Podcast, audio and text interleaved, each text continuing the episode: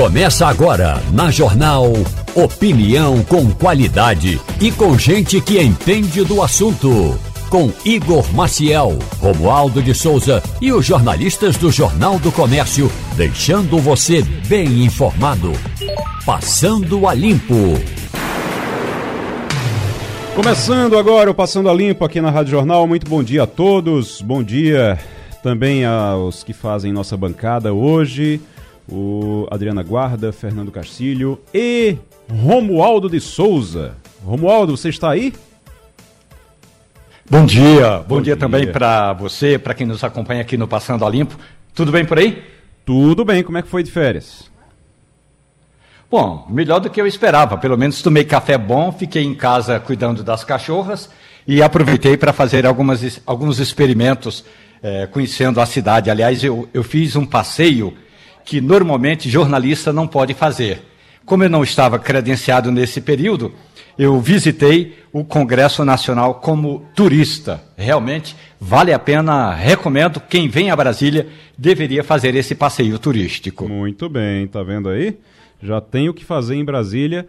É, quando for, além de trabalhar. Quem vai para trabalhar, além de trabalhar, pode fazer esse passeio turístico aí também. É, você entrou mesmo com guia, com tudo? Foi, Romualdo, ou não?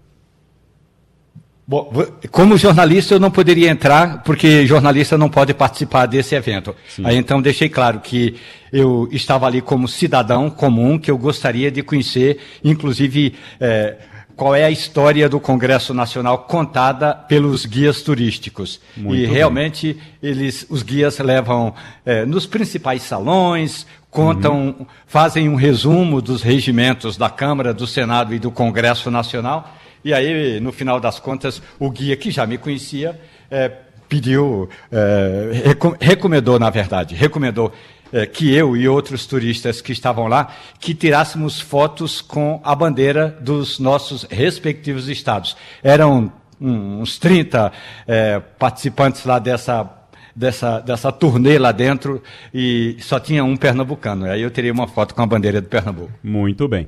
O... A gente já está na linha agora com a secretária de Defesa Social, doutora Carla Patrícia. Secretária, muito bom dia. Muito bom dia, e um prazer estar com vocês aqui novamente. Prazer é nosso, sempre. Secretária, ontem o, a, a governadora Raquel Lira lançou o Juntos pela Segurança. E a gente vinha já há bastante tempo cobrando, cadê o Juntos pela Segurança? Quando é que vai ser anunciado? Inclusive, quando a senhora esteve por aqui, eh, eu fiz essa pergunta, a senhora disse que era ainda no primeiro semestre ou logo depois, mas ia ser lançado sim, estava tudo certo. Foi lançado ontem e foi muito comemorado, principalmente porque ontem pela manhã, na expectativa, a gente estava aqui falando e não existia ainda a ideia de que teria já o anúncio de concurso para a Polícia Militar. E teve. E aí até a, mais do que a gente esperava, porque eu esperava duas mil, duas mil vagas para a Polícia Militar, foram 2.400 se eu não me engano. Mas é, é um ponto de partida para um, uma nova era agora na, na segurança de Pernambuco, porque a gente veio desse processo do Pacto pela Vida que foi acabando, acabando, acabando, acabou. É uma nova era agora? Igor, com certeza na verdade, como bem a governadora falou ontem, existem coisas que foram feitas no passado e que realmente merecem continuar. E nesse aspecto, o que a gente chama atenção é a gestão por resultados. Nada hoje pode fugir dessa, dessa metodologia, né? Que é, na verdade, o que faz com que a gente monitore e melhore sempre o, o serviço público, no caso. Então, é, mas, por outro lado, o cuidado maior vai ser na causa da violência. Tanto que a, a, questão de métrica e de medidas e de metas vão ser discutidas. O que a gente já sabe e que veio percebendo ao longo desses anos é que não adianta estabelecer uma meta. Você não pode tratar a consequência pela consequência. Você trabalha a violência pela causa da violência a gente voltou a esse estudo e hoje a gente sabe, por exemplo, que mais de 40% das mortes violentas acontecem de uma ou outra forma por envolvimento com o tráfico de drogas. A gente sabe que o maior percentual das mortes é causada por pessoas com envolvimento em atividade criminosa. Então, não adianta simplesmente não vai matar, vamos coibir toda e qualquer morte. Não, a gente tem que ter algo que reduza essa violência, combata essa criminalidade, mas de forma consistente, que efetivamente a gente consiga trazer paz para a sociedade. Doutora Carla Patrícia, secretária de Defesa Social, está conosco aqui, e também Adriana Guarda, Romualdo de Souza e Fernando Castilho. Eu vou chamar a Adriana Guarda agora para começar aqui eh, nessas nossas perguntas de tudo que foi apresentado é, nesse Juntos pela Segurança, o programa Juntos pela Segurança do governo estadual, que foi lançado ontem. Adriana, bom dia. Adriana Guarda? Bom, Fernando Castilho. Bom dia, secretária. É, eu estava lendo aqui o documento. É, na verdade, há uma certa frustração de algumas entidades porque acreditavam que já tivesse coisas mais efetivas. Na verdade, você tem a questão da contratação de, de profissionais, que é muito boa, é, mas você tem também um apelo para que as pessoas colaborem com esse plano. Né? E tem uma coisa que me chamou a atenção que eu queria que a senhora explicasse. Primeiro, quem é que vai fazer o acompanhamento que a senhora falou agora na resposta anterior? Antigamente fazia o governador Eduardo Campos, o governador Paulo Câmara não fez isso. Quem é que vai fazer isso? Mas eu queria saber como é que é essa proposta de fazer uma consulta à sociedade, é, que o secretário de Planejamento falou ontem, que vai ser em agosto, o resultado vai sair em setembro para escrever um plano. Como é que é isso? Eu não entendi bem ou não ficou muito claro o que é que o governo do estado quer com essa consulta à sociedade. Bom, muito prazer estar com você novamente, querido Castilho. É, na verdade, é, nós fizemos uma construção como é adequado fazer através de uma metodologia científica. Nós pensamos numa política. Ontem houve o lançamento dessa política, que significa o que? Os eixos e as diretrizes maiores que vão é, demandar a nossa preocupação. A partir disso, nós vamos construir juntos com, com, as organizações civis, com as universidades, com o cidadão, com as outras secretarias, com os municípios, um plano de segurança pública.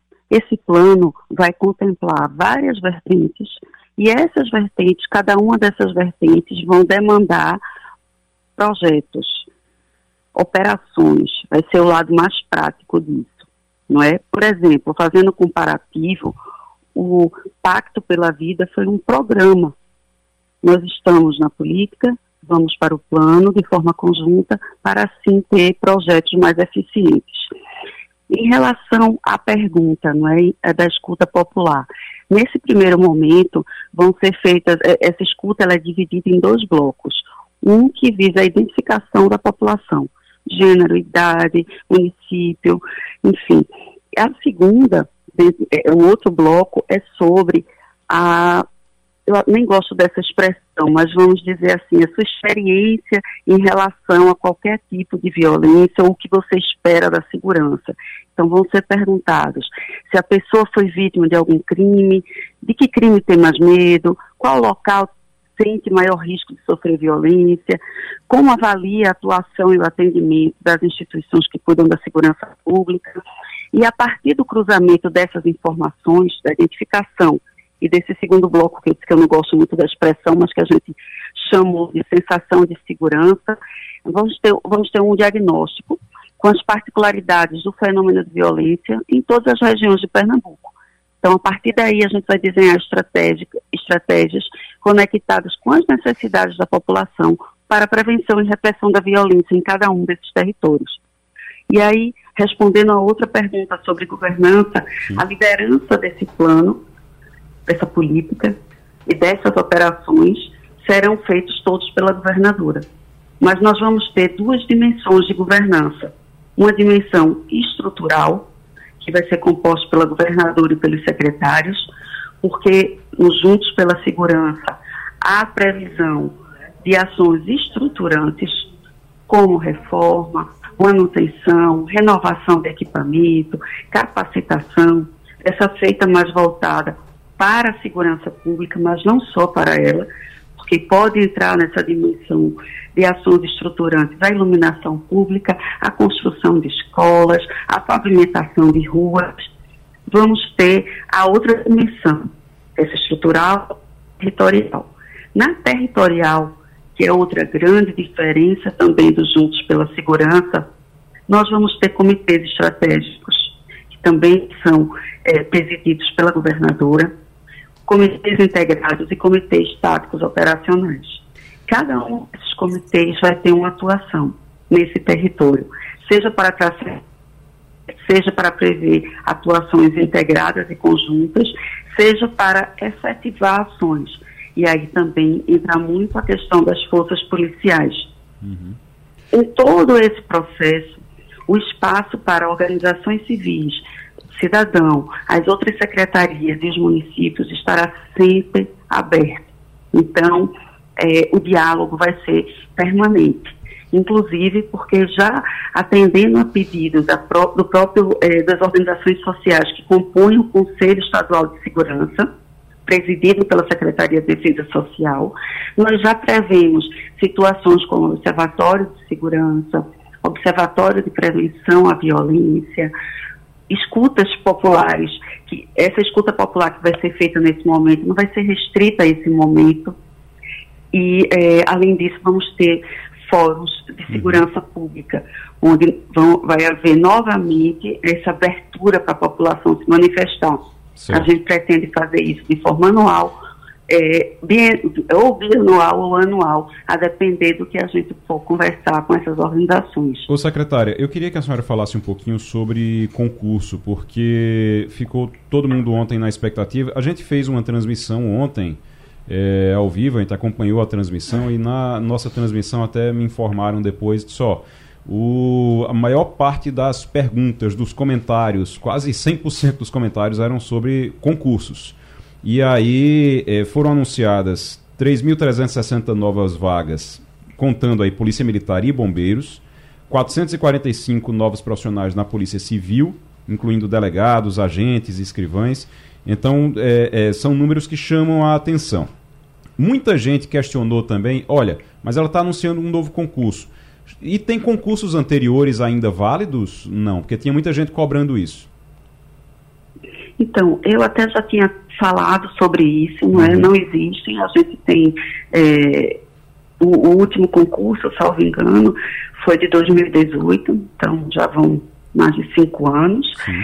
E, na verdade, é, a governadora, ao contrário de muitos políticos que a gente né, costuma é, conviver e ouvir, que gostam muito de falar, de prometer e não fazer, ela tem essa cautela de verificar efetivamente o que pode ser feito, de acordo com as finanças do Estado, de acordo com a capacidade de formação das nossas academias e, por conta disso, com um grande esforço, inclusive, não é, demonstrando compromisso assumido na campanha com a segurança, as vagas foram é, em número não suficientes para toda a carência que a gente tem nesses últimos anos, mas que realmente vão trazer um impacto, impacto significativo para a segurança pública. Nunca houve concurso que chamasse 600 praças do bombeiro. Uhum. Então, assim, isso é só um dos exemplos. É, nós sabemos que precisamos ainda de um efetivo maior, mas a mensagem que foi passada ontem foi mais importante até, eu diria aos ouvintes, do que o quantitativo que já foi tão expressivo. Sim. É, o planejamento do recompletamento desse efetivo. Isso significa que há em andamento realmente um estudo sério para que nunca mais a Polícia Civil passe 10 anos para ter um novo concurso. A gente teve um concurso da Polícia Civil em 2006, outro em 2016. Hum. É muito ruim para a instituição não receber uma renovação. Certo. O, o secretária, a gente está conversando aqui com a secretária Carla Patrícia, de Defesa Social. Queria que a senhora detalhasse, porque eu, eu vi ontem um número de 2.400 policiais militares para a Polícia Militar. E, para praças. Para praças, né? E aí, Isso. como é que. Como é essa divisão? Porque eu estou vendo aqui, tem 3 mil, no total é 3.360. 3.360. Aí isso inclui Polícia Militar e Bombeiros, é isso? É, então, é, a gente vai ter, a, quer dizer, foi anunciado, inclusive já foi publicado hoje no Diário Oficial, serão 2.400 vagas para praças da Polícia Militar, certo. 300 vagas para oficiais da Polícia Militar, certo. 600 vagas para praças do Corpo de Bombeiros Militar uhum. e 60 vagas para oficiais do Corpo de Bombeiros Militar. Hum, okay. Em relação à Polícia Civil, 45 vagas para delegado de polícia, e aí é, é, preciso que se diga que temos hoje um claro de vagas no serviço público você tem que contratar de acordo com a previsão legal de vagas, e nós temos hoje uma previsão de 59 vagas, salvo engano, 45 já vão ser preenchidas. Nós teremos também 150 vagas para escrivão de polícia e 250 vagas para agente de polícia. Uhum. Então, e, e, esse edital, a senhora disse que está no Diário Oficial já? Está no Diário Oficial, na verdade, para haver o edital, está ah, tá, autorizando okay. a realização do concurso. Entendi. Mas o edital já está muito bem encaminhado. A questão agora vai ser realmente o respeito à questão do, do prazo para se efetuar a, a, licitação, se for o caso, de entidade que faça esse concurso. Em torno de 30, de, em torno de 60 dias, 90 dias, isso deve estar sendo apresentado. Nós então, né? estamos né? com a força de, de trabalho na segurança pública, na SDS, uhum. para que esse edital chegue ainda até o final da semana na Secretaria de Administração e aí esse prazo comece a, a correr. Muito bem. Adriana Guarda. Bom dia, secretária. Minha pergunta é sobre meta. A gente, vocês estão lançando esse programa, claro, com uma, uma, uma meta né, de reduzir a violência. O Pacto pela Vida tem uma meta de 12%, né? Não conseguiu. Qual é a meta do governo? Porque esse acaba sendo um parâmetro para a gente saber se o programa está ou não sendo efetivo, se está funcionando, né? E a minha outra questão é sobre a população, porque só foi ouvida agora, se o plano já vinha sendo gestado aí há um bom tempo. É, bom dia, Adriana. Excelente sua pergunta. É, na verdade, como eu falei, a gestão por resultados sempre vai ocorrer.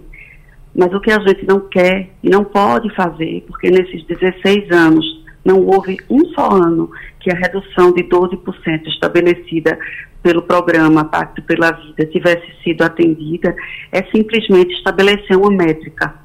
Como eu falei, a gente precisa, na verdade, trabalhar as causas. E a partir dessas causas, a gente vai estabelecer, sim, metas de redução de mortes violentas, de violência contra a mulher, de crimes patrimoniais. Mas como a gente faz isso? A gente não estabelece, vai ter que reduzir X% para cuidar da violência, para reduzir, diminuir, zerar a violência contra a mulher. O que é que a gente precisa fazer? Para melhorar, acabar, né, diminuir a, a níveis mínimos a violência patrimonial, o que é que a gente precisa fazer? Aumentar o número de apreensões de armas, fazer mais operações direcionadas a, a esse, essas organizações criminosas que atuam no roubo, é, na violência contra o patrimônio, é isso que a gente vai ter que refazer. Então, com certeza, teremos metas. Na verdade, as metas não serão só para a segurança pública, e essa é uma grande vitória para os profissionais de segurança pública, porque as outras secretarias de ressocialização, de assistência social também terão metas. Uhum. Muitas vezes a segurança pública é cobrada por uma atribuição que não é dela, então, isso também vai ficar muito mais claro e é, para tranquilizar todos, essa cobrança vai sim ser feita, mas vai ser feita de, de uma forma é, científica, de uma forma que efetivamente traga resultados e que, por outro lado, também o profissional de segurança, em relação às metas da segurança, se sinta feliz. Porque um grande problema para a saúde desses profissionais é que nesses anos todos com, a não, com, com essa meta que não era atingível, porque não foi feita com base em estudos científicos, é, gerou uma frustração que, que, na verdade, até hoje é difícil de administrar. É uma sensação de muito trabalho e que não se atinge aquele resultado esperado. isso também não, é, não, não vai ser o caminho que vamos seguir. O Passando a Limpo está conversando com a secretária Carla Patrícia, secretária de Defesa Social, sobre o programa Juntos pela Segurança, que foi anunciado ontem pelo governo do estado, pela governadora Raquel Lira, num evento que ontem estava inclusive lotado de lá no centro de convenções com os policiais, pessoal participando por lá no centro de convenções desse lançamento, lançamento que contou eh, conta com uma nova política, é uma nova política de segurança pública e defesa social do estado de Pernambuco e conta contou inclusive com o anúncio de uh, concurso público. A gente está falando aqui sobre isso também. Mas Romualdo de Souza, lá de Brasília, tem pergunta também para a secretária Carla Patrícia. Secretária, muito bom dia para a senhora.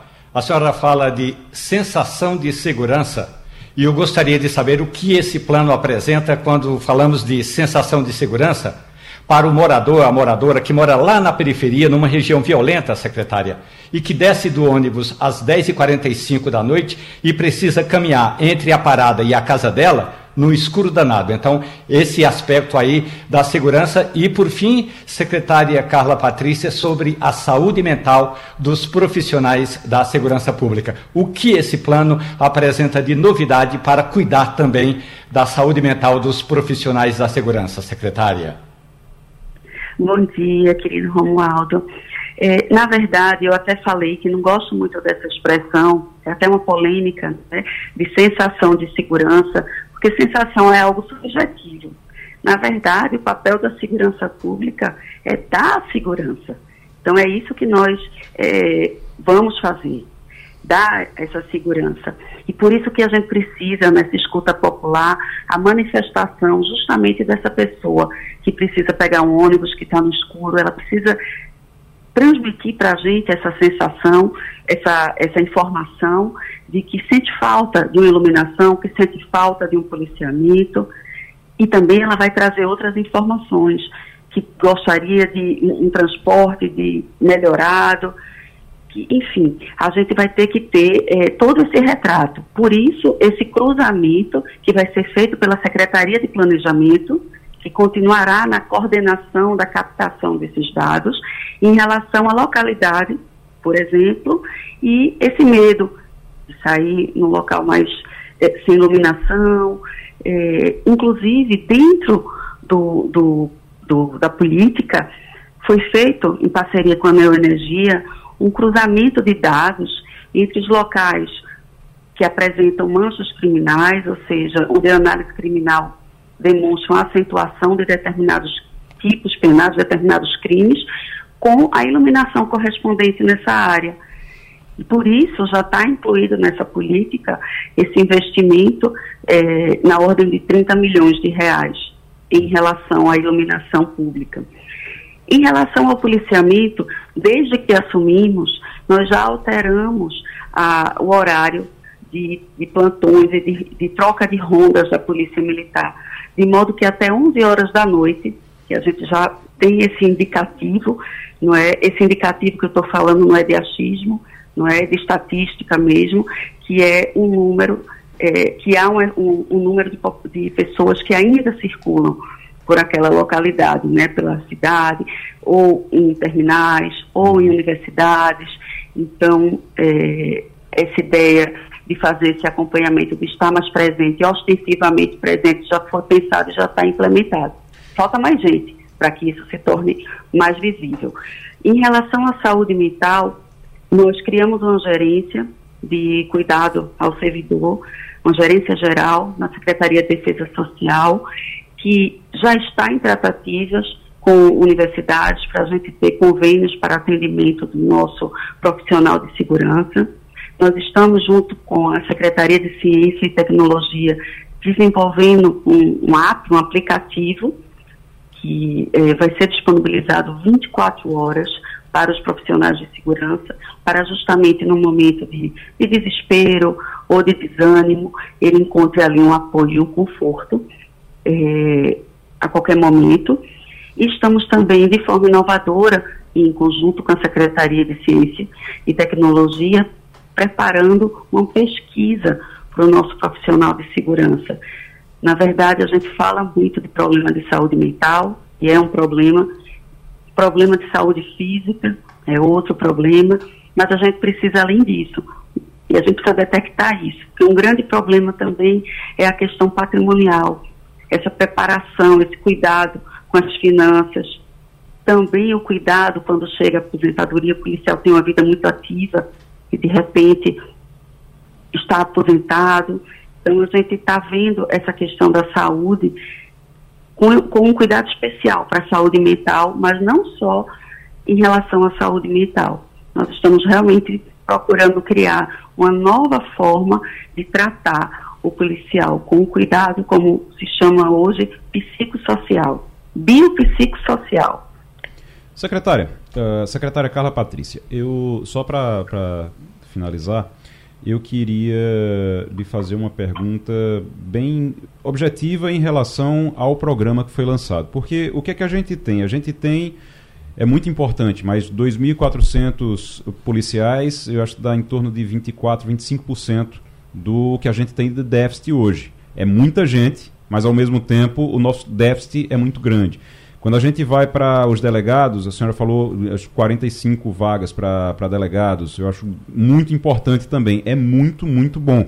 Mas a gente tem 55 delegacias, é, por exemplo, que estão sem é, é, titulares hoje.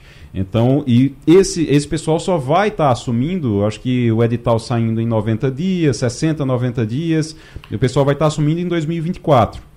Então, o que é que a senhora pode dizer agora? Olha, a partir de hoje, de ontem, as pessoas já vão começar a sentir isso aqui, essa diferença aqui. O que é que a senhora pode, para a gente encerrar, o que é que a senhora pode dizer para a população em relação a isso?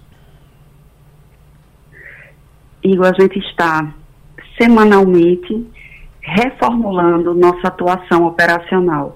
Nesse momento, é, o, que foi, o que está proposto é realmente uma reestruturação completa. Sim. E isso não acontece do dia para a noite. Até porque são anos e anos que precisam ser é, corrigidos, não é? E precisam ser corrigidos de forma consistente. Mas o que nós já estamos fazendo é reordenando, reformulando nossa forma de atuar operacionalmente, porque é assim que a população mais pode se sentir segura. E por isso, apesar de tanta dificuldade e de uma redução grande, só esse ano, em torno de 400 policiais ou bombeiros se aposentaram ou morreram, 1.400 estão afastados por licença médica. Uhum. Então, é um além do déficit do quantitativo, nós temos essas outras questões também nesse afastamento. Então, o que a gente precisa fazer, estamos fazendo nesse momento, é nos reinventando. E por conta disso, apesar de todas essas dificuldades, nós estamos no sétimo mês do ano com uma redução de mortes violentas, crimes letais intencionais em relação ao ano passado. Uhum. Nós estamos, depois de 26 meses de alta, com a quebra e uma redução do roubo contra veículos e do, do, dos crimes contra o patrimônio de uma forma geral, essa redução ainda é maior, chega a quase 7%. Apesar de toda essa dificuldade, nós reduzimos em 15,50 e alguma coisa por cento hum. os feminicídios no nosso estado. Estamos longe do ideal, mas nesse momento, e é o que vamos continuar fazendo, até que efetivamente essas mudanças dos juntos sejam sentidas, é mudar diariamente nossa forma de combater a criminalidade. É, semanalmente, repensar em operações de médio e grande porte para combater essa criminalidade. Por isso também tivemos um incremento das operações da Polícia Civil, um incremento do número de flagrantes, do número de prisões, a polícia não para, as forças de segurança não param. E estamos todos os dias dando o nosso melhor, com a Muito estrutura bem. que temos hoje. Muito Como bem. eu disse, apesar dessa estrutura ser, ainda uhum. estar muito deficitária, estamos conseguindo reduções. Por isso, temos certeza que quando tivermos essa reestruturação proposta rodando, nós vamos ter um outro cenário na segurança pública de Pernambuco. Vamos, vamos aguardar e acompanhar. Secretária, muito obrigado. Secretária Carla Patrícia, de Defesa Social, conversando com a gente aqui sobre o Juntos pela Segurança, novo programa de, de combate à, à violência em Pernambuco e de eh, eh, promoção da segurança também das pessoas. Obrigado, doutora. Muito obrigada. Um abraço em todos. Fernando Castilho, Veja, o, o programa, eu estava é, é, agora dando uma olhada no programa, o, uma coisa é importante, uma coisa é boa. Você não tem coisa de sonho, de vamos em busca de dinheiro. Tem um bilhão já em caixa para cuidar desse programa de segurança. Então, isso já, é, isso já é pelo menos uma boa notícia. A gente já, já tem um bilhão de reais é, disponíveis para utilizar, já em caixa, disponíveis para utilizar no programa de segurança. Isso é um ponto positivo, né? É, embora é, é, importante que o nosso ouvinte tenha a percepção do seguinte: um bilhão para a gente, pessoa física, é um dinheiro muito grande. Um bilhão dentro da conta do Estado é não paga a Polícia Civil. Agora é importante que a governadora reserve esse tipo de recurso e, e é importante é, você ter uma estratégia. Claro que é uma estratégia, como foi dito ontem nas declarações, uma estratégia em construção. Naturalmente, a sociedade gostaria de que é, uma ação mais efetiva naquilo que a, que, que, a, que a secretária não gosta, eu também não gosto, essa sensação de segurança. Por quê? Porque o volume de pequenos, é, pequenos incidentes, é, de ações no, que, você, que o cidadão de, de classe média, classe média baixa é, e, e, pessoas da periferia sente, a violência é uma coisa que está muito presente no dia a dia.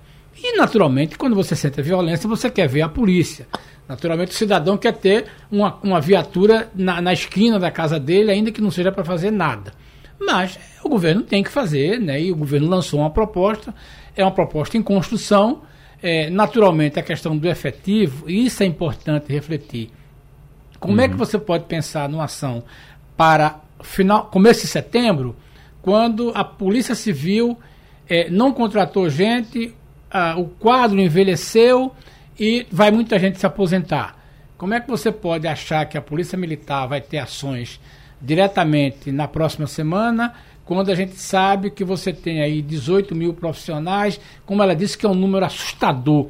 1.400 pessoas estão fora do, do dia a dia porque estão com problemas de saúde, especialmente saúde mental. É, tem esses, que, tem são, esses são temas muito é, sérios. Tem que recuperar essas pessoas Essa pessoa, também, né? né? É. é. recuperar essas pessoas, trazer, porque aí você é. já então, reforça o é efetivo uma, também uma, a partir do uma, momento que essas pessoas possam voltar É, uma demanda muito trabalhar. forte, o... né? é uma demanda muito complicada, hum. mas a sociedade precisa de dar esse crédito. Sim. Claro que todo mundo gostaria de que você não tivesse é, violência. Ô, Castilho, mas a questão eu... é mais patrimonial mesmo. Claro. A, a, eu acho que o, o, o, importante realmente é a gente, acho que recuperar, nesse momento, recuperar esse pessoal que está afastado, que estão afastados por problemas de saúde, que eles possam retornar o mais rápido possível. Uh, tem uma informação aqui que pediram para eu, eu, passar que não é um programa, tá? É a política de segurança pública. Claro, é. Eles pela segurança de, é uma é. política de segurança pública, não é um programa e os programas ideia... vão vir depois, né? É, os programas, os programas vão estar dentro depois. dessa política, tá certo? Pronto. É importante essa Adriana, correção. Adriana Guarda. Olha, eu acho importante ter iniciativa, é importante que se reserve recursos para isso, embora Castilho tenha comentado, a gente que trabalha com economia conhece um pouco mais de cifras e sabe que não é tanto dinheiro assim, mas é algum recurso para se usar, né? Mas eu me preocupo um, um, pouco com essa coisa de. Esse programa era um dos principais, um dos primeiros a ser lançado pela governadora, né? Junto com um programa também para atender mães com filhos pequenos. E esse programa sai agora, no início de agosto, com muitas coisas a fazer ainda, pelo meu ver, sabe? Com uhum. muitas coisas para se decidir. Eu sei que quer se ter uma discussão com a sociedade, mas assim, a gente sabe que tem muitas questões que já são sabidas, né? Pela Polícia Civil, pela Polícia Militar. A segurança de Pernambuco é conhecida pelo cidadão, por todo mundo, os defeitos, os problemas, os déficits, sabe? Eu acho que eu fiquei achando que faltou ser mais efetivo assim no anúncio, dizer realmente a gente vai fazer isso, isso e isso. Ou então ouvir a população, já que eles vão ouvir, e uhum. dizer só depois de ouvir já ter uma coisa mais concreta. Eu acho essa coisa de não ter parâmetro também ruim. Você mede como, sabe? Se a violência diminuiu ou não. Ah, só depois que discutir tudo vai ter algum parâmetro. eu não acho que, que devia ser assim, não, mas enfim, os especialistas em segurança são eles, né? Vamos esperar, aguardar aí o que, é que vai acontecer. Vamos aguardar. Essa coisa da. Cabe a gente olhar, fiscalizar, informar a população e essa coisa da, da, da, sensação de segurança, eu também não gosto dessa expressão. Eu sei porque ela não gosta e eu também não gosto porque, como ela disse, é subjetivo. Você não tem como tratar algo que é subjetivo. Você não tem como resolver algo que é subjetivo sensação de segurança é algo muito complicado. Às vezes, só porque você ouviu alguém, você ouviu falar que alguém foi assaltado, você nunca viu um assalto na vida, mas você ouviu falar que alguém foi assaltado é. tal dia em tal lugar. Pode até não ser na sua cidade, mas você fica com essa sensação. fica então, apavorado. É, é, então é algo que é muito difícil, é realmente muito difícil de você lidar, de você resolver isso. Agora, o que resolve é a presença policial, realmente. As pessoas se sentem mais seguras quando tem presença policial, quando sabem que a segurança está ali. É, é, é, as pessoas têm a necessidade, e isso é muito importante, isso é importante que seja dado à população. As pessoas têm necessidade de saber que se alguém tentar assaltá-las, elas terão alguma resposta da segurança pública. Se alguém pensar em cometer um crime, a segurança pública vai dar uma resposta àquilo. Isso é essencial. Isso é o que gera a sensação de segurança. Agora, realmente, eu concordo que é uma, é uma expressão difícil porque você não tem como resolver aquilo, é muito subjetivo. Deixa eu chamar agora a Fabiola, para a gente ir direto para a Fabiola agora nos Estados Unidos, porque se tem alguém que está com a vida mais ou menos resolvida, pelo menos dentro do partido dele, do Republicanos, é, do, do, dos republicanos, dos republicanos, né, do, do Partido Republicano, é o Donald Trump, aí nos Estados Unidos. Ele vai ser o candidato republicano mesmo? Não tem para onde correr mais, não, Fabiola? Bom dia. Bom dia, Igor. Bom dia a todos. Olha, é inacreditável falar isso, mas o Trump pode, de fato, ser o escolhido do Partido Republicano para ser candidato à presidência dos Estados Unidos em 2024. Saiu uma nova pesquisa ontem que está aqui no noticiário aqui nos Estados Unidos, bombando no noticiário, todo mundo comentando que a diferença entre ele e o Ron DeSantis, que é o governador da Flórida, é de 37 pontos de diferença, ou seja, ele está com 54% e o Ron DeSantis teria 17%. E nunca na história das prévias do Partido Republicano aqui nos Estados Unidos, nenhum candidato que tivesse 20 pontos de, diferença para o segundo lugar ficou de fora da escolha, né? Então, de fato, mesmo com todos os problemas que o Trump está enfrentando na justiça, ele continua assim o preferido dos republicanos. Ele tem um grupo muito fiel de 37% dos republicanos que gostam dele, dos eleitores republicanos que gostam dele. E parece que quanto mais se bate no Trump, mais ele está conseguindo ganhar esse apoio popular e está colando essa conversa dele de que é uma perseguição política nesse momento de pré-campanha aqui nos Estados Unidos. E ele, ontem, por exemplo, ele, ele de novo estava no, no, no, noticiário porque um caseiro dele, lá de Mar-a-Lago, da mansão que ele tem na Flórida, foi ouvido pela justiça. Ele foi indiciado, inclusive, não pode sair da Flórida, não está com o passaporte suspenso, né? Tá, é, é, ele teve que se pronunciar a respeito de envolvimento com a subtração dos documentos que são secretos lá da Casa Branca, né, que estavam lá na casa do, do Trump. Então, esse, esse senhor é até um português, ele trabalha 20 anos com Trump, e o Trump pediu que ele apagasse, pedisse para a empresa, né, para apagar todas as câmeras, as filmagens em que tivesse algum tipo de acusação de, de remoção de documento e guarda de documento por ele, né? Então, é, ele está cada dia mais enrolado. A Geórgia, por exemplo, né, no, é, vai, vai poder agora liberar uma, um processo contra ele depois de dois anos e meio que o Trump tentou modificar as eleições na Geórgia. Então, tá aí mais um novo processo que ele pode ser indiciado. Ele pediu né, para o governador, ele ligou para o governador para pedir para ele dar um jeito de aumentar o número de votos lá na Geórgia. Então, ele está cada dia mais é, é, complicado. Só que nenhum outro candidato conseguiria ter uma aprovação como essa e também bateu o Joe Biden, que está subindo nas pesquisas. Né? O Biden está com uma aprovação de mais ou menos 40% do eleitorado, não é muito, mas é melhor do que ele estava há um ano. E o Biden, ele está com a economia, está modificando a economia aqui nos Estados Unidos e ele está com uma série de propostas, de fato, para continuar o crescimento econômico. E a previsão que era de crescimento de 2% aqui nos Estados Unidos já está indo para quase 3%. Então, o Biden está tentando colar nele né, os números da economia, e, mas por outro lado, aí o, o Trump ele aparece como grande favorito dos republicanos e vai estar tá ali nas pesquisas, né, lado a lado de Biden para disputar o primeiro lugar. Fabiola Góes conversando com a gente direto dos Estados Unidos e Washington, aqui para a Rádio Jornal. Romualdo de Souza. Fabiola Góes, bom dia para você.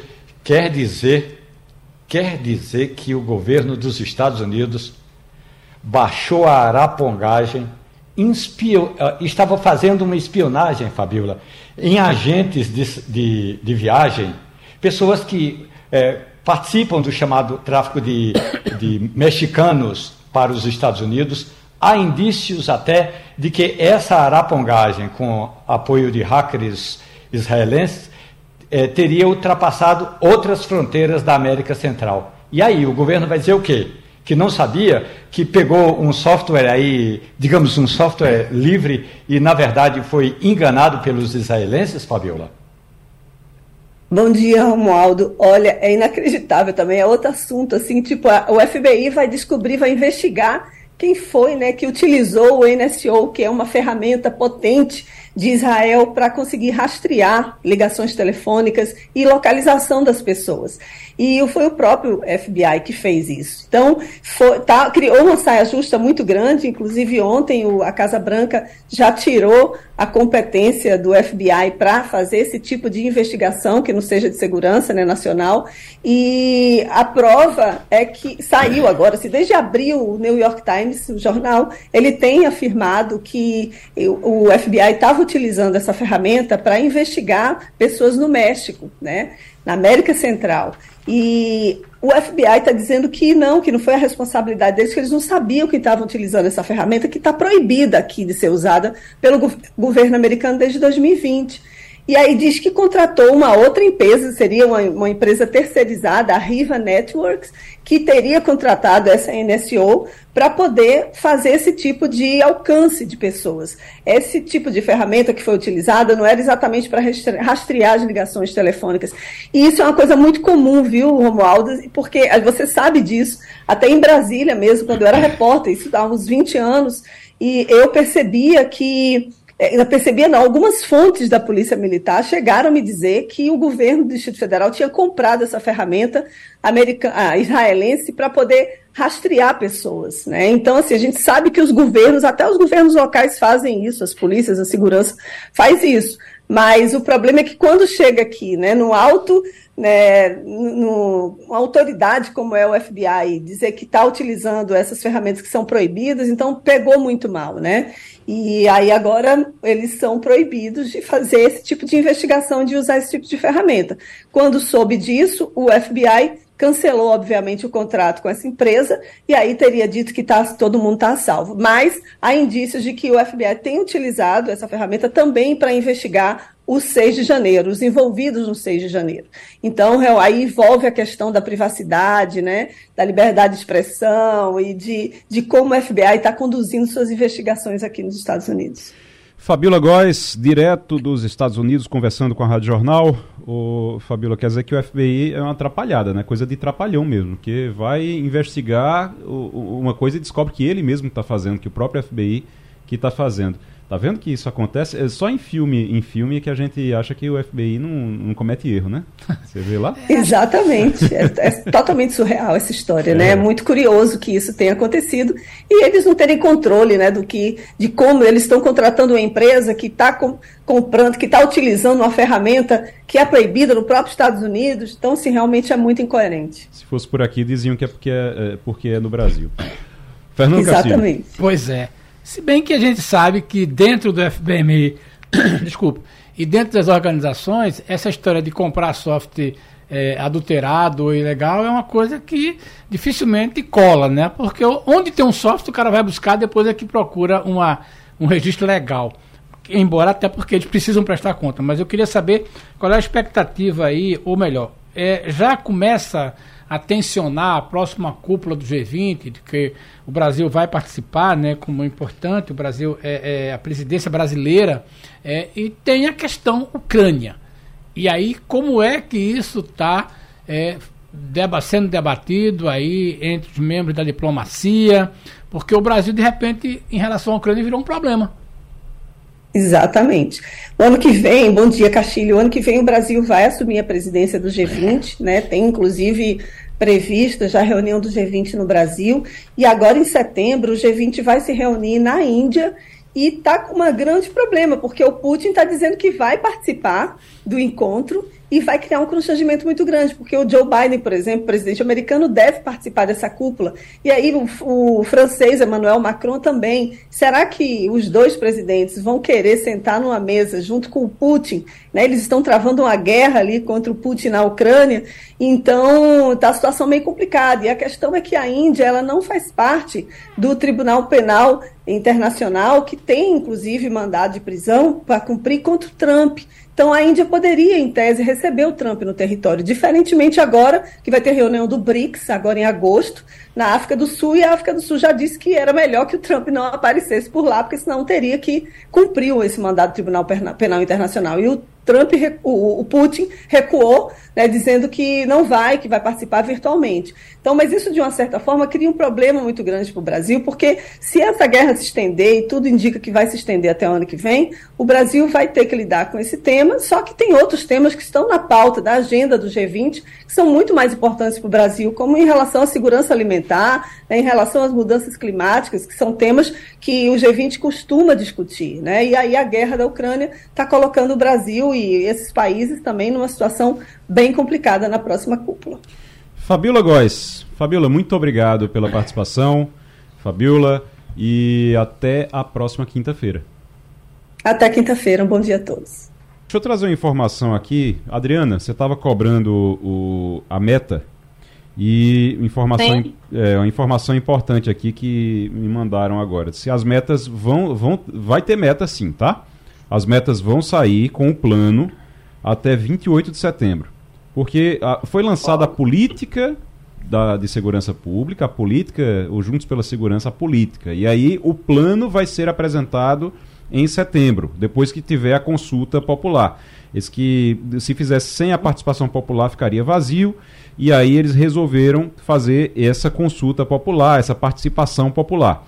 E aí quando for em setembro, quando for apresentado o, o, programa mesmo, o plano mesmo, aí vai ter meta sim. Isso é a informação que eu recebi agora, é, que veio de lá do, do Palácio, para explicar isso aí. Vai ter meta sim. Então vai ter uma meta, só que essa meta ainda não está definida. Tá certo? Vamos acompanhar, né? Vamos acompanhar. Ô Romualdo, qual é a previsão? Eu estou vendo que Arthur Lira vai se encontrar com os líderes agora para definir a pauta. Ele vai ouvir o que é que os líderes querem ou ele vai apresentar a pauta para os líderes? Porque Arthur Lira não está muito nessa de, de conversar, não. Ele está muito de mandar, né? Ele chega, diz o que quer, a maioria é de partidos aliados ao próprio todo-poderoso Arthur Lira, e aí no final das contas a pauta já está praticamente definida. Agora, tem algumas pendências e aí a gente vai acompanhar eh, durante esta semana. A principal pendência é e aquele projeto que tratava eh, da reestruturação das finanças do governo? Ainda está inconcluso.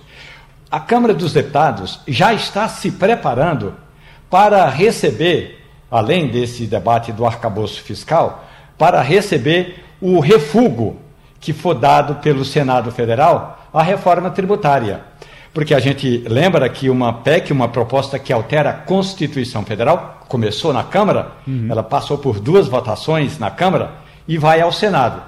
O que o Senado modificar, ou se o Senado fizer modificações profundas naquela proposta de emenda constitucional, o texto tem que voltar para duas outras votações na Câmara. E aí é onde entra o presidente Arthur Lira. Ele está realmente inquieto vai fazer essa reunião, vai definir esse plano de trabalho até o final do ano e vai garantir algo que eu tenho criticado muito aqui. Ele vai garantir a tal da presença, ainda que à distância. A presença, ainda que à distância, é o seguinte: o parlamentar poderá continuar votando com o seu aplicativo, mesmo que esteja no interior do Estado. E isso, de certa forma, enfraquece o debate, porque o debate é presença, é tete a tete, olho a olho. Se o parlamentar não está em Brasília para debater, ele pode até votar, mas não debate projetos importantes. Castilho.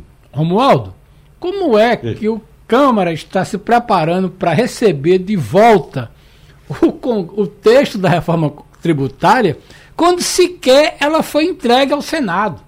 O texto, talvez é, é, é as pessoas não tenham percebido essa coisa. E o texto da reforma tributária não está nas mãos, por exemplo, do presidente Rodrigo Pacheco. O texto está numa comissão revisora que, pelo menos até ontem, dia 31, não havia o remetido para o Senado. Então, primeiro, é, é, essa é uma preocupação muito grande. A gente conversou nesse final de semana com vários tributaristas e a pergunta é: que texto? Então, veja bem, a minha pergunta é: você tem notícia desse texto? É, temos um texto publicado no, no, Diário Oficial da Câmara. É, cadê o texto da reforma que foi votado?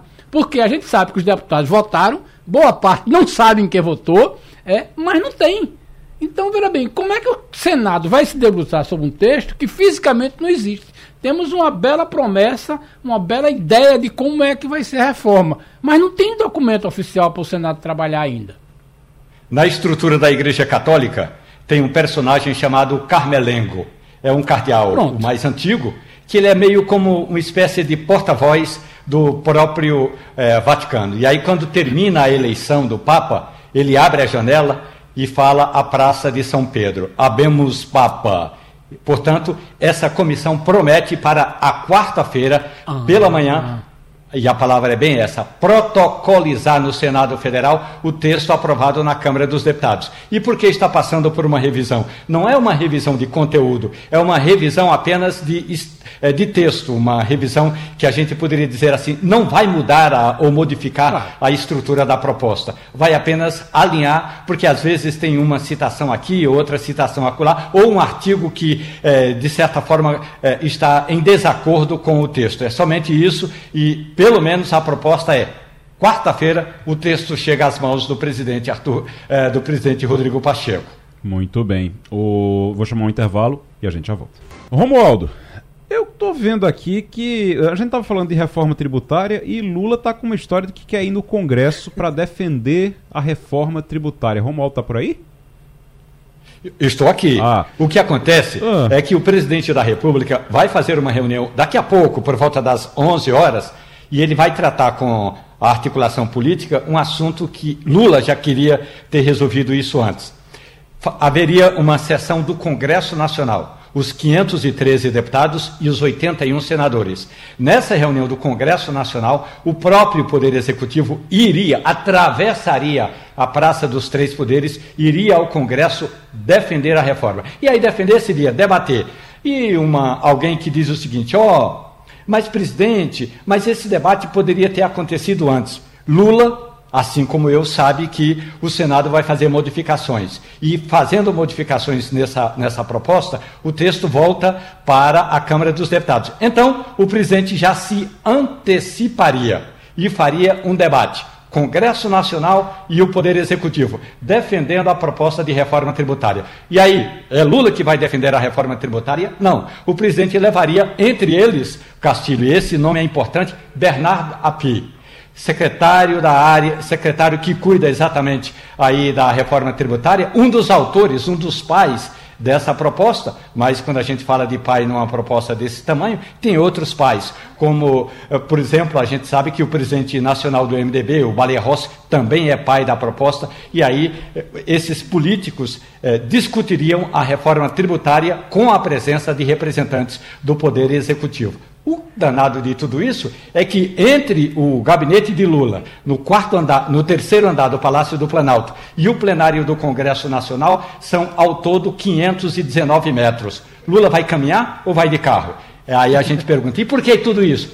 Porque a estrutura do país está esperando que o presidente faça mais esse encontro com o Congresso Nacional e não apenas uma vez por ano na abertura dos trabalhos legislativos. Seria bom seria plausível, seria fundamental que toda vez que houvesse uma proposta dessa magnitude, Adriana, que modifica a, a estrutura da arrecadação, que modifica a forma como o Estado vai cobrar impostos e que modifica, claro, a Constituição Federal, que o Executivo debatesse o assunto com o Congresso Nacional não precisa dessa, dessa pompa toda, né? De fazer desfile, é um político, de fazer né? de, de, de, de, fazer desfile, de fazer uma procissão, para ir, bastava ir lá e, e, e, pronto, e resolver, ou receber o, os líderes do Congresso também. Eu acho que isso podia ser feito com menos pompa, com menos carnaval. Mas vamos em frente, porque esse mundo é de muito carnaval mesmo. Agora, Adriana, deixa eu te perguntar, eh, resolveu-se aquela questão das compras internacionais online? As vendas até 50 dólares vão ficar realmente é, isentas de imposto? O que é que está resolvido em relação a isso? Você tem alguma informação? Na verdade, começa a valer hoje, né, uhum. Igor, uhum. a regra. E aí ficou daquele jeito que se imaginava, né? Que tem que ser de pessoa física para pessoa física para evitar que as grandes empresas aí fiquem burlando a receita, né? O governo está esperando que com isso dobre a arrecadação, né? Dessa, desses impostos de importação.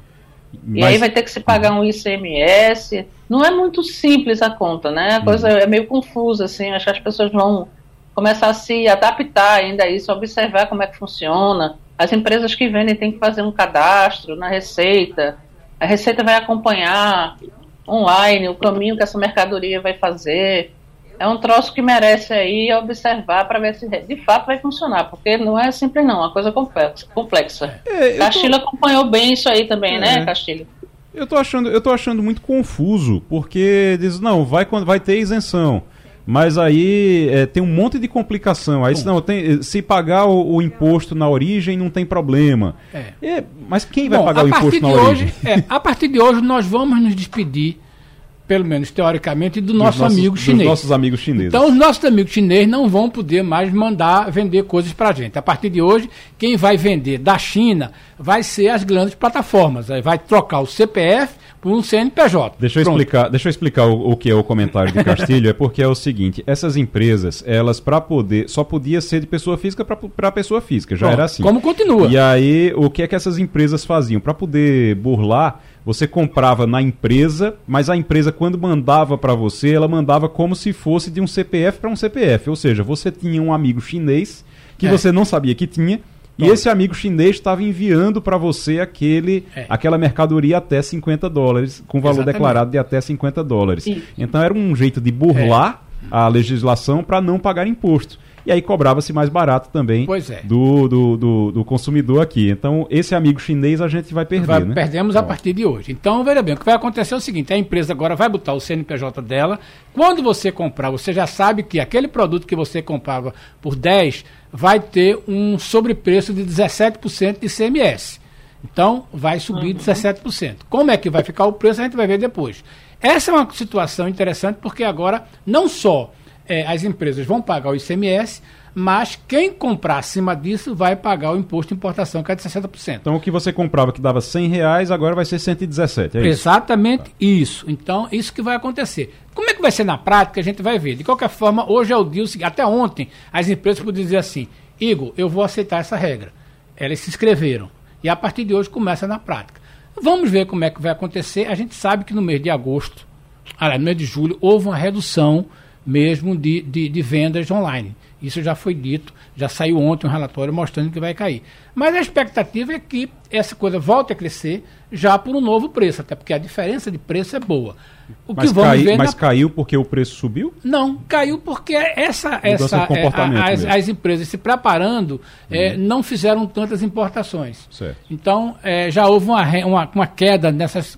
Agora, elas prometem voltar com tudo agora, até porque certamente elas vão incluir 17%, vão refazer novas negociações e vão se adaptar. Então, a Receita Federal vai saber que é, um milhão de pacotes vão chegar para o dia mandado por uma empresa não vai ser por um milhão de chineses. E mas, aí tá, a isenção entender, continua. Deixa eu entender uma coisa, porque eu sou, assim, eu não estou eu, eu não conseguindo entender ainda.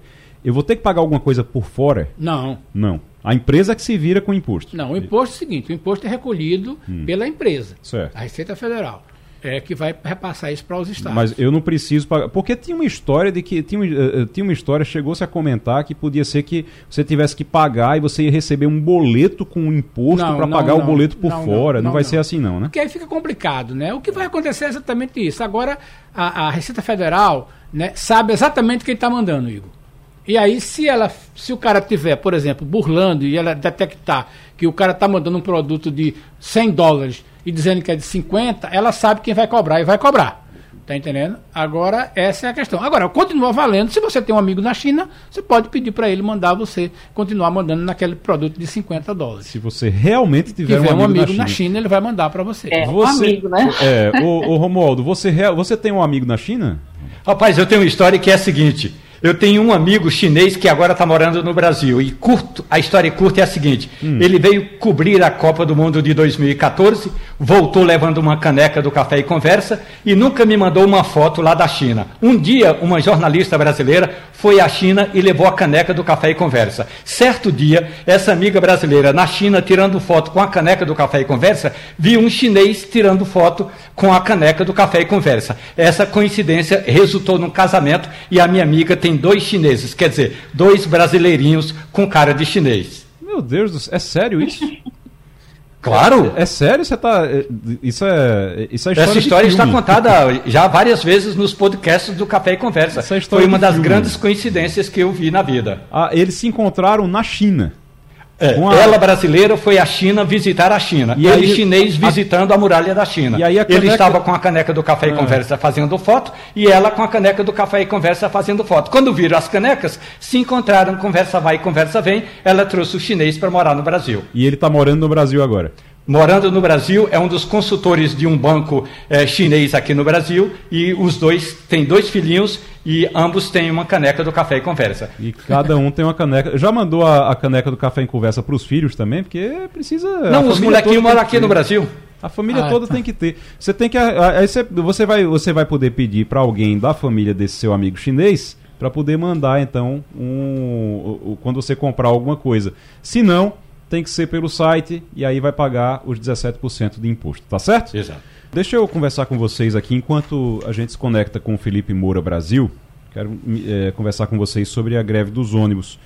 Estou é, lendo aqui Roberta Soares. Muito transtorno e poucos ganhos, as lições de uma das greves de ônibus mais prolongadas do Grande Recife. Concordo com ela. Muito transtorno e poucos ganhos. Você não teve ganho para os motoristas é, é, significativo, você não teve ganho nem para os empresários, você não teve ganho para a população. É, cada vez mais eu tenho a impressão que esses movimentos eles não resolvem nada. Eles não resolvem nada. Olha, você praticamente repôs a inflação. É. Você, é, a inflação foi mais de 3%, deram 4% de aumento, então praticamente só repôs a inflação, pouquinho a mais só. E aí você não teve quase nada para os rodoviários, você não teve nada para os empresários, você não teve nada principalmente para a população que tem um serviço de ônibus que ainda é muito precário. Mas foi muito bom para o sindicato reafirmar a sua força. Vai poder contar na sua história de que fez uma greve de seis dias, que parou, que fez isso. Esse movimento, claramente, é um movimento de afirmação dos rodoviários, da diretoria dos rodoviários. Essa é uma questão. O comércio ainda não tem a dimensão, não sabe ainda de quanto foi que perdeu. A gente sabe que o comércio de rua perdeu muito. Prejuízo. Um prejuízo, prejuízo. muito de vendas, não vai recuperar isso. É, então, essa é uma dificuldade muito grande. E é aquela história. É a legislação que permite esse tipo de coisa, né? e aí a gente ouve claramente que parte da categoria não cumpriu a legislação de, de, de porque você travou a cidade. Uhum. E aí é a coisa mais dolorida para o cidadão comum. Você tem uma determinação judicial que diz assim, vai ter 60% dos ônibus. Aí a empresa teoricamente diz que botou 60. Só que você para no meio da cidade.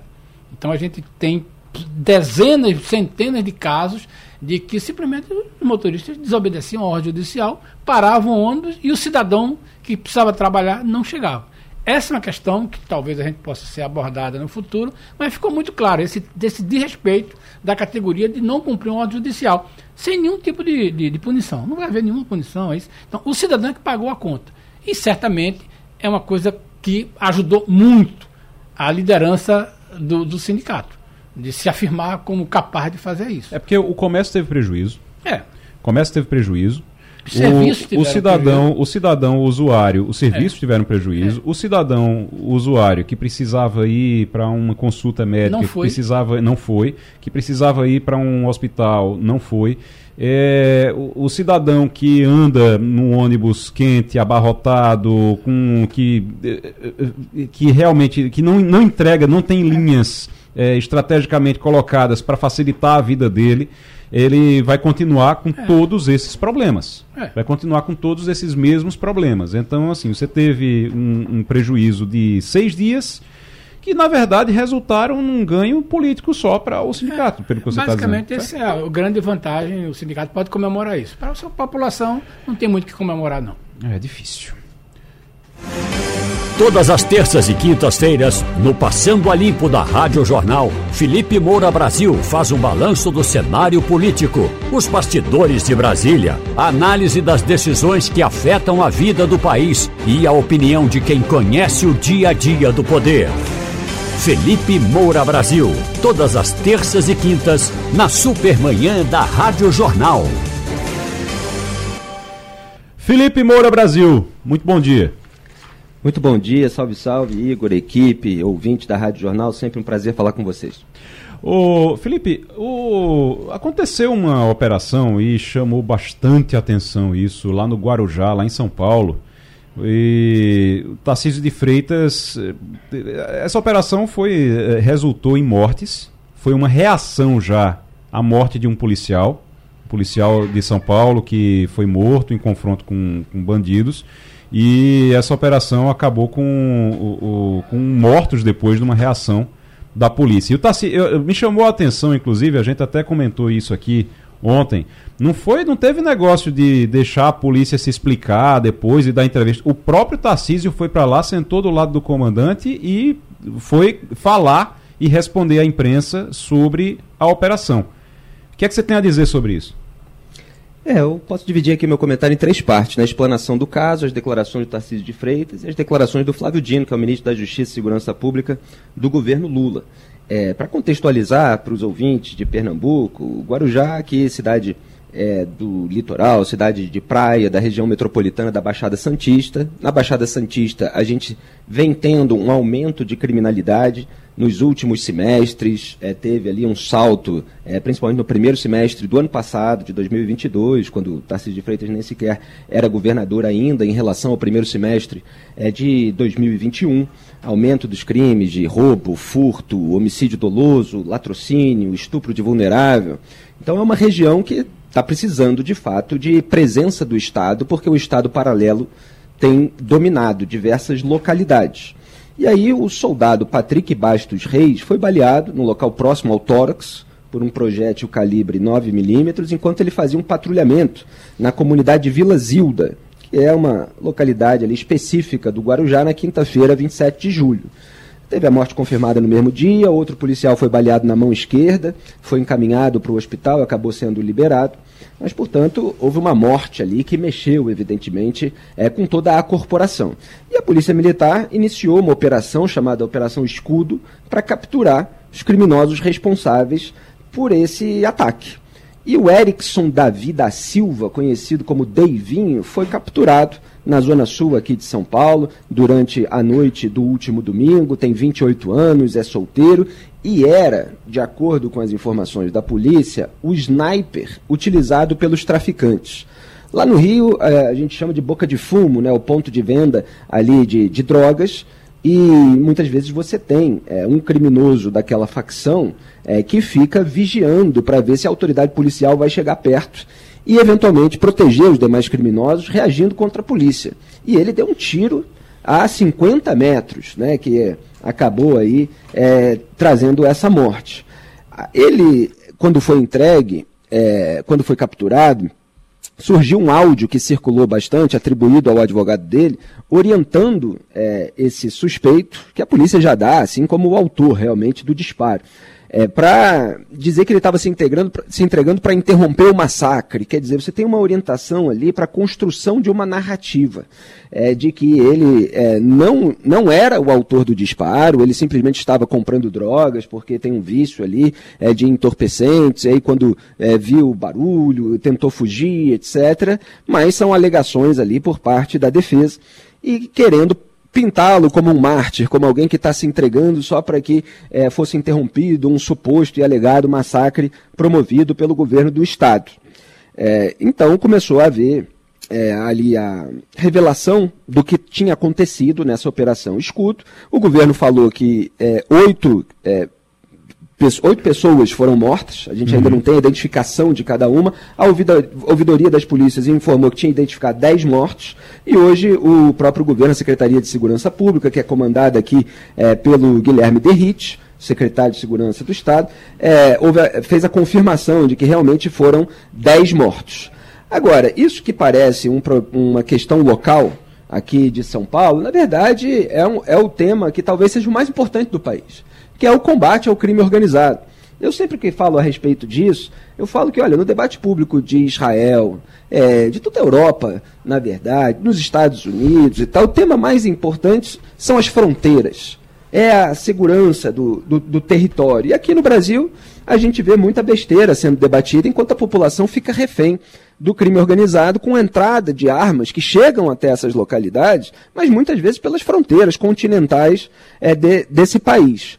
É, então, você tem uma discussão que muitas vezes separa os campos ideológicos da direita e da esquerda em relação a esse combate. Então, no campo da direita, muitas vezes você vê uma defesa incondicional da polícia.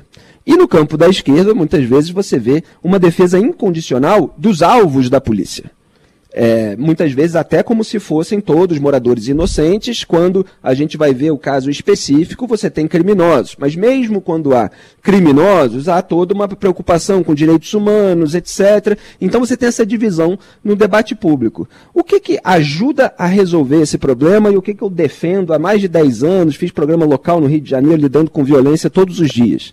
Câmera no uniforme dos policiais que foi tema, inclusive, do debate eleitoral é, entre Tarcísio de Freitas e Fernando Haddad. O Tarcísio acabou ganhando né, a eleição aqui estadual em São Paulo.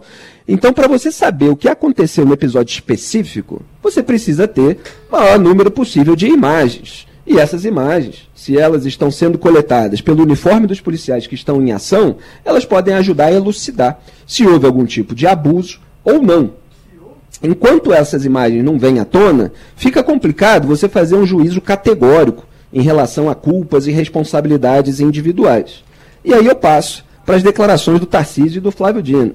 Você quer comentar alguma coisa, Igor? Fica à Não, vontade. É, é exatamente isso. É exatamente, é exatamente isso que a gente estava a gente tava comentando aqui, é, inclusive sobre esse caso que ficou uma coisa meio assim, a polícia foi lá, matou 10 pessoas, ok, você entende que está dentro de uma operação tentando buscar uma pessoa, mas nenhum desses 10 é o que atirou, né? Exatamente, nenhum desses 10 é o que atirou no policial, no policial. da rota é. que foi morto. Que originou Agora, a operação. Que originou a operação. Uhum. Agora, é, se essas pessoas estavam atirando contra os policiais que estavam lá fa fazendo um patrulhamento. Que justifica a reação, ok, tudo bem. Exatamente, para controlar uhum. aquele território que foi dominado pelo Estado paralelo, então você pode ter ações de legítima defesa, você pode uhum. ter a, a força do Estado atuando para tomar posse é, de um território que lhe é direito, quer dizer, é preciso haver a presença da Sim. segurança pública uhum. é, com o seu monopólio da força naquela região. Então, para a gente saber é, se foi uma ação adequada, etc., a gente precisa de mais detalhes. Tem que aguardar. Não, vi, não vieram todos à tona nesse momento. Uhum. É, eu, eu, defendo esse negócio de câmera em uniforme de policial muito antes é, da operação no Jacarezinho, lá no Rio de Janeiro, que foi um marco ali de virada em relação a esse tema, porque morreram 28 pessoas. Aí foi uma gritaria danada, etc. É, e aí você tinha um projeto até que estava engavetado desde 2005, 2009, porque houve uma mudançazinha no projeto inicial, na Assembleia Legislativa do Estado do Rio de Janeiro, aí, aí que desengavetaram. Mas veja como você não tem tanta preocupação com a segurança pública. Mas aí o Tarcísio de Freitas, ele veio a público, como um governador do campo da direita uhum. defender a polícia. E, e falou algumas coisas é, que são corretas e outras que eu acho que não deveria ter falado. Então ele falou assim: não podemos permitir que a população seja usada, não podemos sucumbir às narrativas. E aí eu já faço um comentário: existem muitas narrativas nesse momento se espalha a narrativa. A gente sabe pelo histórico de confrontos que muitas vezes os traficantes fazem pressão nos moradores, os traficantes disseminam narrativas de que houve tortura, de que uhum. é, pessoas inocentes morreram, Ele, etc. É, essa e, questão. em vários casos, é, você tem criminosos Felipe, que estavam atirando. Essa questão, Felipe, das narrativas é, é, é tão complexa porque até o, o, próprio Tarcísio não tinha certeza de quantas pessoas tinham morrido. Porque ele defendeu que eram oito e depois disseram, não, realmente era dez. Então Exato. nem essa certeza naquele momento ali ele tinha, né? Exatamente. Agora, é, uma postura de que, olha, somos né, parte aqui do Estado oficial, estamos enfrentando o tráfico de drogas, o crime organizado, é, não podemos sucumbir às narrativas do crime organizado, quer dizer, precisamos é, ter consciência de que o Estado tem que estar presente, etc. Até aí, é, você tem é, pelo menos uma demonstração de que o governador está querendo combater os criminosos. Agora, quando ele começa a falar, por exemplo, não houve hostilidade, excesso, houve atuação profissional que resultou em prisões e vamos continuar com as operações. Quer dizer, ele disse que não houve excesso. Aí não dá. Porque ele está se antecipando à investigação. O Tarcísio uhum. de Freitas ele não estava lá.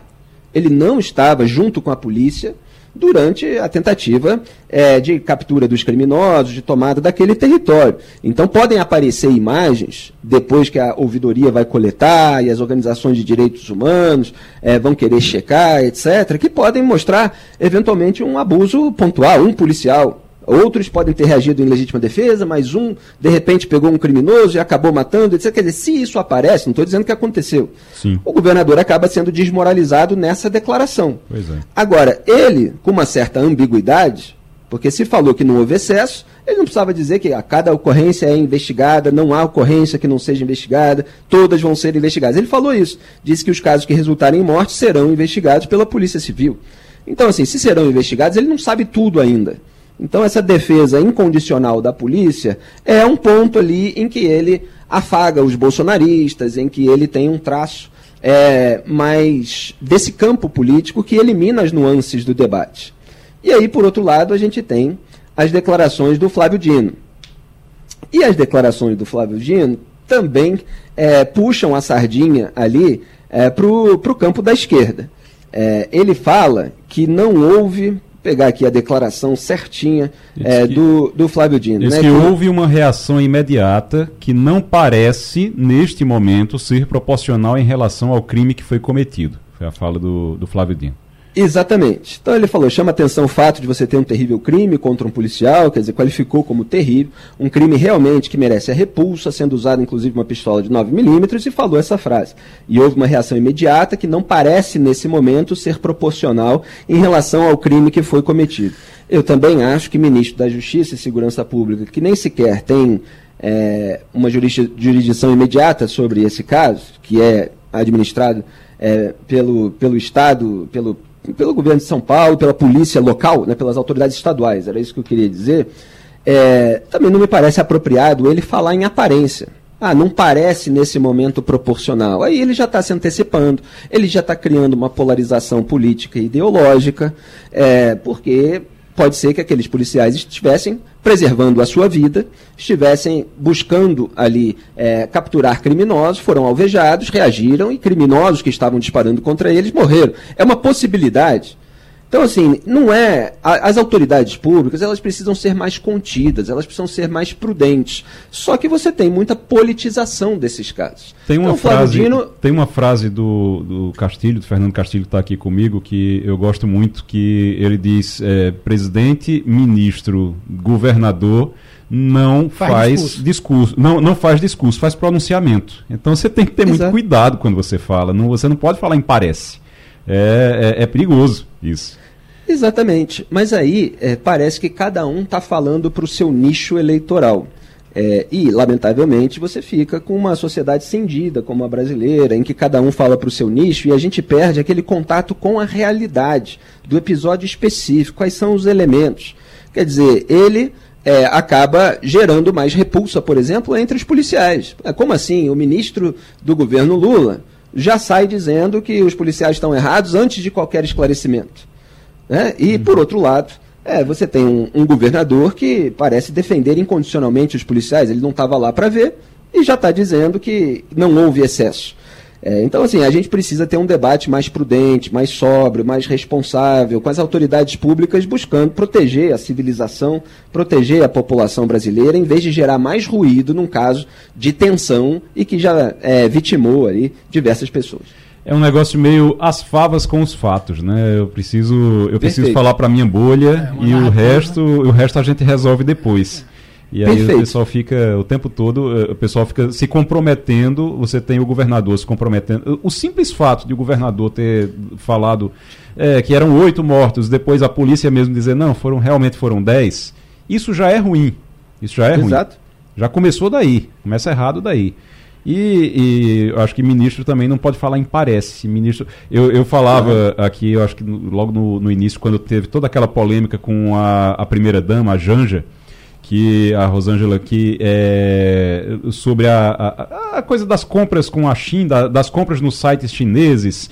E o, o ministro da Fazenda tinha um programa ali pra, de arrecadação para acabar com aquilo ali.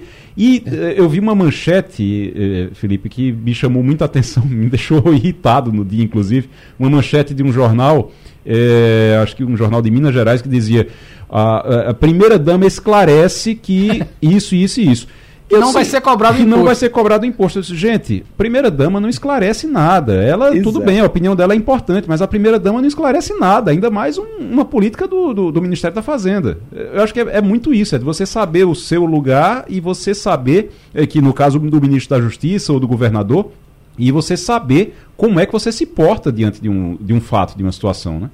Pois é, mas a gente vive no Brasil, né, é, é, vê, vê testemunha as autoridades públicas tendo uma absoluta falta de compostura. E todos os debates acabam contaminados por essa ânsia de falar é, para a própria bolha, é, desprezando os fatos específicos de cada caso. E acho que cabe ao jornalismo, ao mercado da comunicação, trazer é, os fatos específicos, filtrar as declarações das autoridades que estão preocupadas com popularidade, para que os brasileiros voltem a conversar porque senão cada um fica gritando de um lado e o diálogo fica impossível em todas as pautas. E na segurança pública é preciso que exista é, um, um, consenso sobre os métodos a serem utilizados para proteger a população brasileira. No mundo ideal, o ministro da Justiça e o governador sentariam para discutir o assunto e ver que medidas poderiam ser tomadas né, em relação a isso.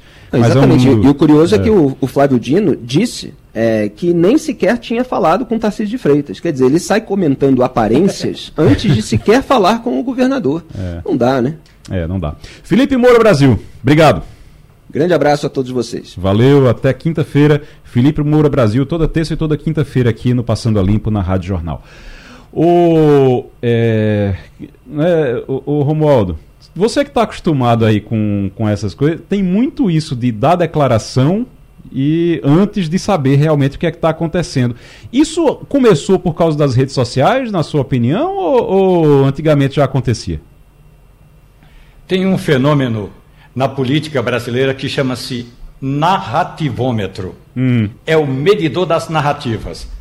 Esse medidor das narrativas ganhou força com as redes sociais, é claro, mas no passado, antes das tais redes sociais, Outras redes sociais também já funcionavam e funcionavam muito bem. Eu vou lembrar a época em que o então líder do Partido dos Trabalhadores, eh, José Genuíno, fazia o seguinte: dizia uma frase no plenário, dois, três minutos no máximo, corria para o Salão Verde, acendia um cigarro e iria e, e ali fazer a repercussão do que ele tinha dito no plenário, é. porque a imprensa estava ali ao lado dele quando o, uh, a gente ouve o que diz o ministro da Justiça e o que diz o governador do estado de São Paulo, por outro lado, tem um outro grupo que vai fazer uma, digamos, narrativa, só para ficar na, nessa palavra chata, daqui a pouco no plenário da Câmara dos Deputados e no Senado Federal, que é um grupo que acha, de um lado, que o ministro da Justiça agiu bem em dizer isso.